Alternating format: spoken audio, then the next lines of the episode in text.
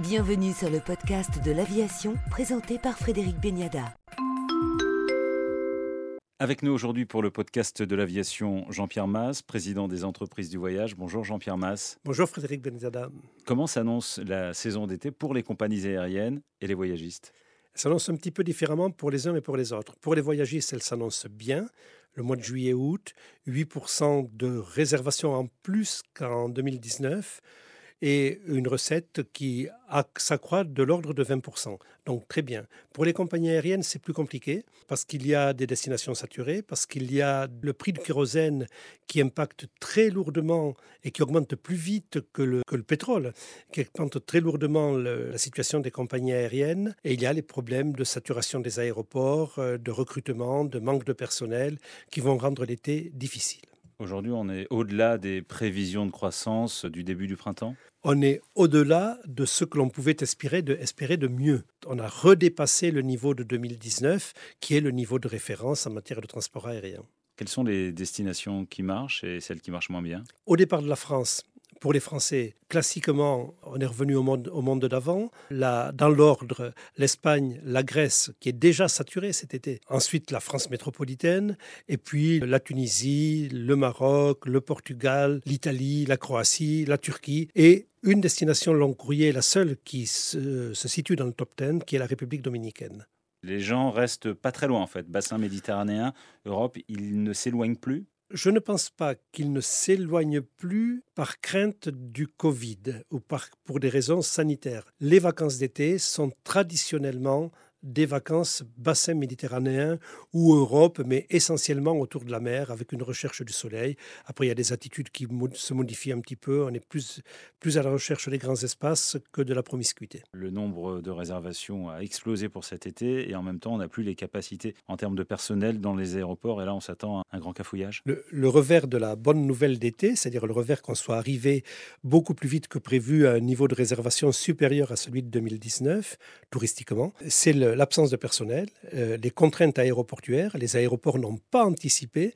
On a des aéroports qui sont dans une situation dramatique. Je pense à Schiphol, à Amsterdam, et ils demandent aux compagnies aériennes, de réduire le nombre de vols. Et à Paris, on va avoir, on risque fort de se heurter à CDG, à des attentes à l'arrivée pour passer les contrôles de, de police et pour récupérer ses bagages qui font durer plusieurs heures. Il y a eu un manque d'anticipation sur la reprise et puis surtout le secteur n'est plus attractif sur tous ces métiers aéroportuaires il y a plusieurs raisons. manque d'anticipation, manque d'attractivité. On est plombé par l'image de pollueurs, de contributeurs au réchauffement climatique, dont on vient de voir les effets récemment.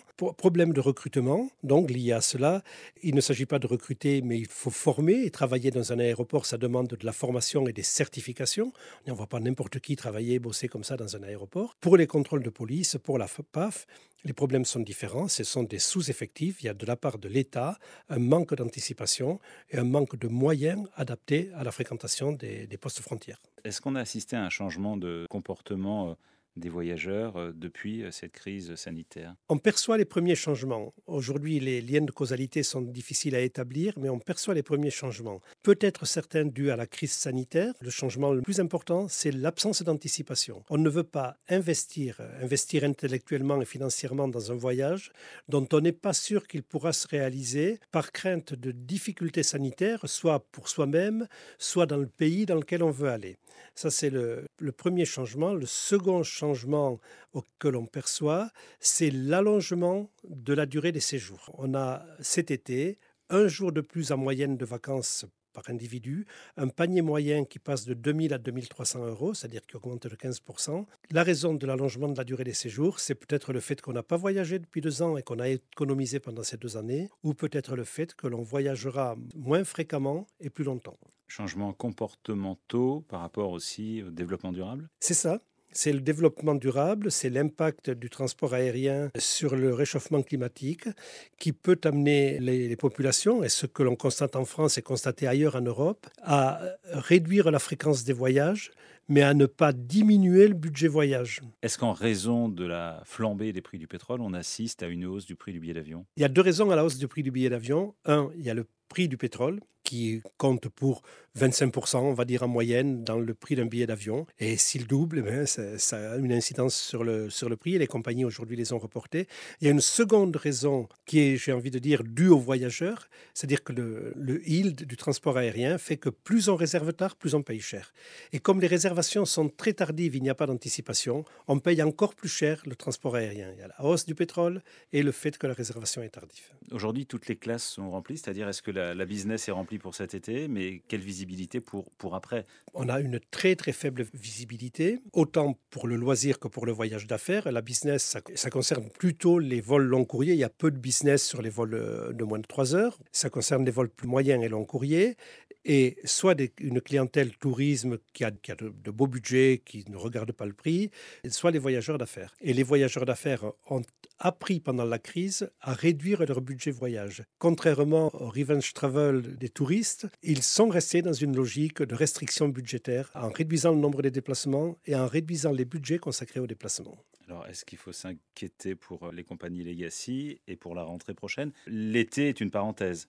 Oui, c'est une parenthèse aujourd'hui qui paraît enchanté, mais on a de quoi s'inquiéter pour l'automne. Un, parce qu'il n'y a pas de visibilité. Les réservations sont à un niveau faible par rapport à ce qu'elles sont à, à cette époque-là dans une année d'avant Covid. Deuxièmement, parce qu'on ne sait pas quelle sera l'évolution des prix. Et troisièmement, parce qu'on ne sait pas quel sera le comportement des voyageurs. Et on pourrait ajouter un quatrième facteur, c'est le facteur sanitaire, mais qui aujourd'hui semble quand même plutôt contrôlé. Merci Jean-Pierre Maz, président des entreprises du voyage pour le podcast de l'aviation. Merci Frédéric Bendiada.